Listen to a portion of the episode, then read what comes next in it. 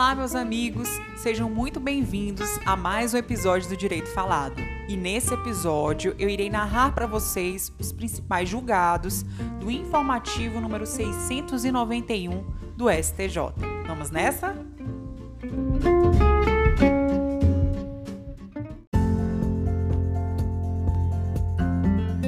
Informativo número 691 do STJ. Nosso primeiro julgado é sobre direito constitucional e o tema é Tribunal de Contas.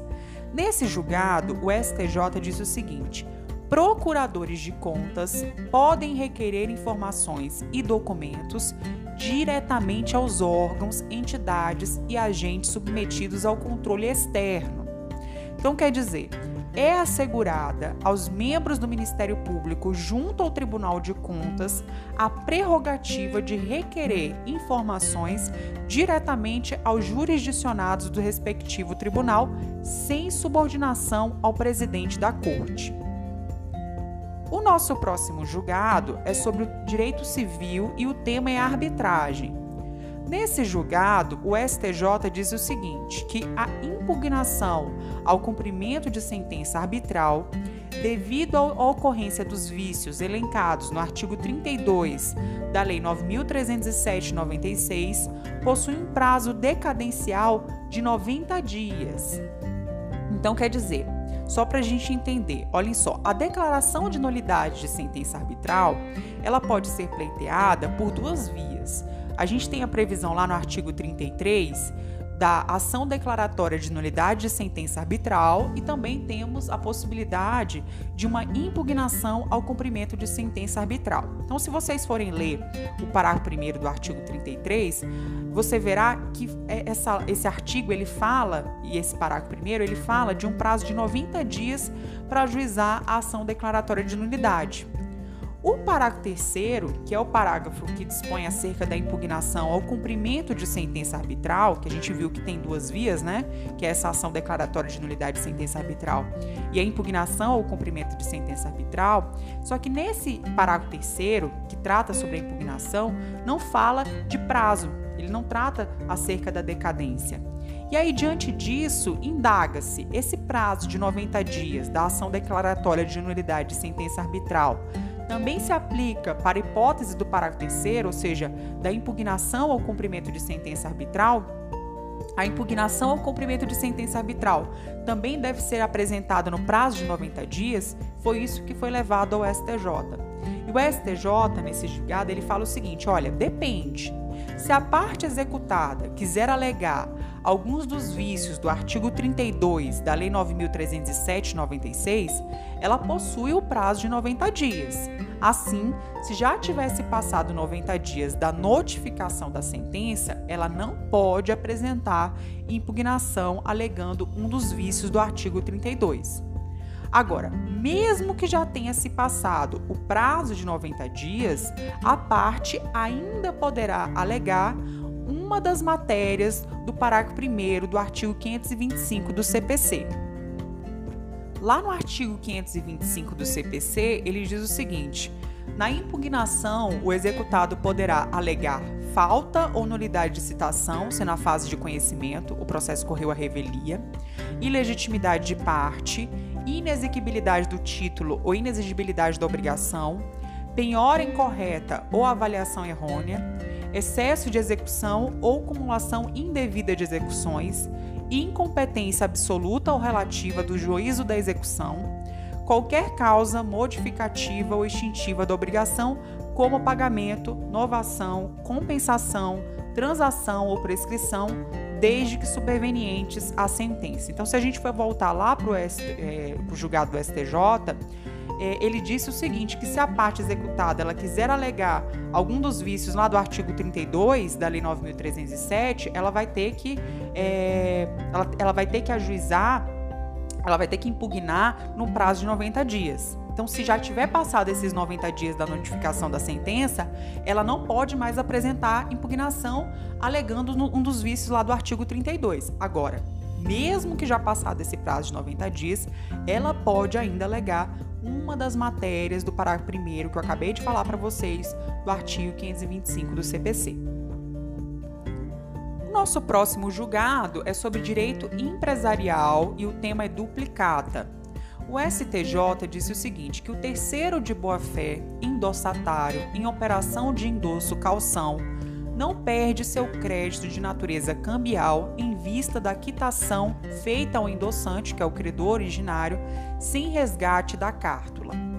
Bom, o STJ diz o seguinte: que nas operações de endosso calção, nas quais a parte endossante transmite um título ao endossatário como forma de garantia da dívida, mas sem a transferência da titularidade da cártula, o endossatário de boa-fé não tem seu direito de crédito abalado no caso de eventual quitação realizada ao endossante, que é o credor originário, sem resgate do título. Vamos aqui para a situação hipotética, né? Que é semelhante ao caso que foi levado ao STJ. Pedro era beneficiário de uma duplicata no valor de 100 mil reais que deveria ser pago por João. Pedro estava devendo 90 mil reais a Carlos. Vale ressaltar que essa dívida não tinha qualquer relação com João ou com a duplicata emitida. Pedro, que era endossante, fez o um endosso calção da duplicata em favor de Carlos, que é o endossatário, como garantia da dívida. O que, que aconteceu? João pagou os 100 mil reais que estava devendo para Pedro, só que o que aconteceu também? João não pediu de volta a duplicata. E aí Pedro sumiu e Carlos não conseguia cobrar dele os 90 mil reais devidos. Diante disso, Carlos ajuizou uma execução de título extrajudicial contra João, cobrando o valor contido na duplicata. João apresentou embargos à execução, argumentando que já pagou a dívida e que a execução deveria ser extinta. Esse argumento de João deverá ser acolhido? Não, e foi isso que foi levado ao STJ.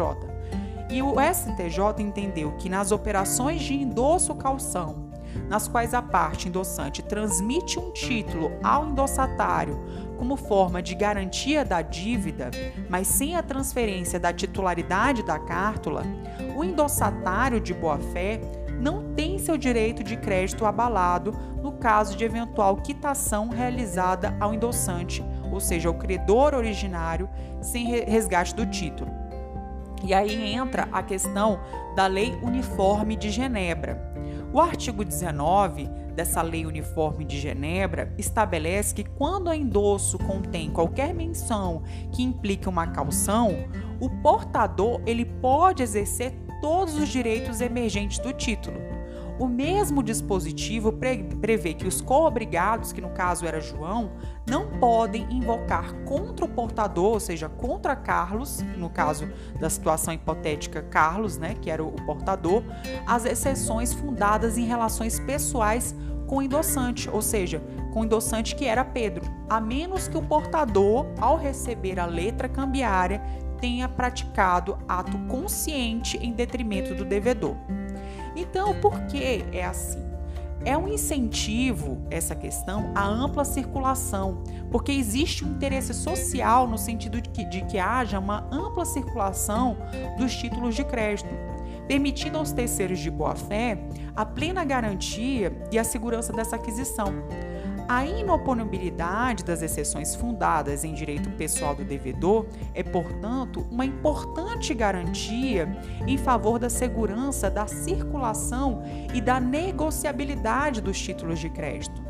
O título de crédito, só para a gente lembrar, ele nasce para circular e não para ficar restrito à relação entre o devedor principal e o credor originário nós temos também a chamada abstração, porque o artigo 15, inciso 1 da Lei das Duplicatas, né, que é a Lei 5474 de 68, estabelece que a cobrança judicial da duplicata será efetuada conforme processo aplicável aos títulos executivos extrajudiciais, não havendo necessidade de qualquer outro documento além do, do título. Então, pessoal, essa é a, o entendimento do STJ.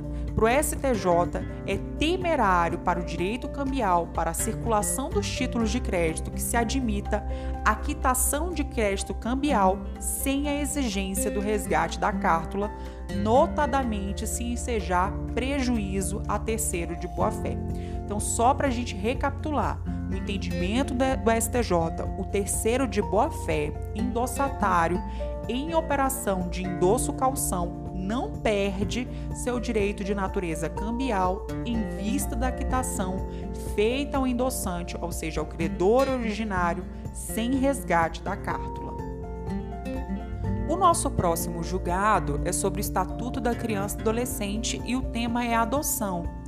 O STJ diz o seguinte: que é possível a rescisão de sentença concessiva de adoção se a pessoa não desejava verdadeiramente ter sido adotada e, após atingir a maioridade, manifestou-se nesse sentido. Então, esse julgado, inclusive o professor Márcio André aqui colocou como muito importante, porque ele traz uma questão da possibilidade de rescisão de uma sentença concessiva de adoção. Então, para o STJ, é possível, mesmo ante a regra da irrevogabilidade da adoção, a rescisão da sentença concessiva de adoção ao fundamento de que o adotado, à época da adoção, não a desejava verdadeiramente e de que, após atingir a maioridade, manifestou-se nesse sentido. A interpretação sistemática e teleológica do parágrafo 1 do artigo 39 do ECA conduz à conclusão de que a irrevogabilidade da adoção não é regra absoluta, podendo ser afastada sempre que, no caso concreto, verificar-se que a manutenção da medida não apresenta reais vantagens para o adotado. Tampouco é apta a satisfazer os princípios da proteção integral e do melhor interesse da criança e adolescente. Então, quer dizer, é possível a rescisão de sentença concessiva de adoção se a pessoa não desejava verdadeiramente ter sido adotada e, após atingir a maioridade, manifestou-se nesse sentido. O nosso próximo julgado é sobre direito processual civil e o tema é as trentes. O STJ disse o seguinte: que é possível que o magistrado a qualquer tempo e mesmo de ofício, revise o valor desproporcional das astrentes. O valor das astrentes é estabelecido sobre a cláusula rebus sic stantibus, de maneira que, quando se tornar irrisório ou exorbitante ou mesmo desnecessário, pode ser modificado ou até mesmo revogado pelo magistrado a qualquer tempo, até mesmo de ofício, ainda que o feito esteja em fase de execução ou cumprimento de sentença, não havendo que se falar em preclusão ou ofensa à coisa julgada. O nosso próximo julgado é sobre honorários advocatícios. O STJ diz o seguinte: não cabe ao STJ majorar honorários advocatícios ainda a serem fixados em liquidação de sentença na forma do inciso 2 do parágrafo 4 do artigo 85 do CPC. Então, quer dizer, proferida sentença ilíquida nas causas em que a Fazenda, a Fazenda Pública for parte, a definição do percentual dos honorários só ocorrerá após a liquidação do julgado. Isso significa que também não deverão ser majorados os honorários advocatícios recursais enquanto não definido o valor. Então, o que a gente tem que lembrar é: se houver uma sentença ilíquida, principalmente nessas causas em que a Fazenda Pública for parte, a definição do percentual dos honorários ela só vai ocorrer após a liquidação do julgado. Isso significa que também não deverão ser majorados os honorários advocatícios recursais enquanto não tiver sido definido o valor, porque se a sentença é ilíquida e também não tem honorários advocatícios, também não é possível majorar honorários advocatícios em sede recursal. Isso foi o que decidiu o STJ. O nosso próximo julgado é sobre impugnação ao cumprimento de sentença. A impugnação ao cumprimento de sentença arbitral, ele colocou aqui dentro de processo civil, mas a gente até já havia falado sobre ele, né? A impugnação ao cumprimento de sentença arbitral devido à ocorrência dos vícios elencados no artigo 32 da Lei 9307/96, novamente possui o prazo decadencial de 90 dias. Então é bom que a gente lembra, né? A impugnação ao cumprimento de sentença arbitral devido à ocorrência dos vícios elencados lá no artigo 32 da Lei 9307/96 possui o prazo decadencial de 90 dias.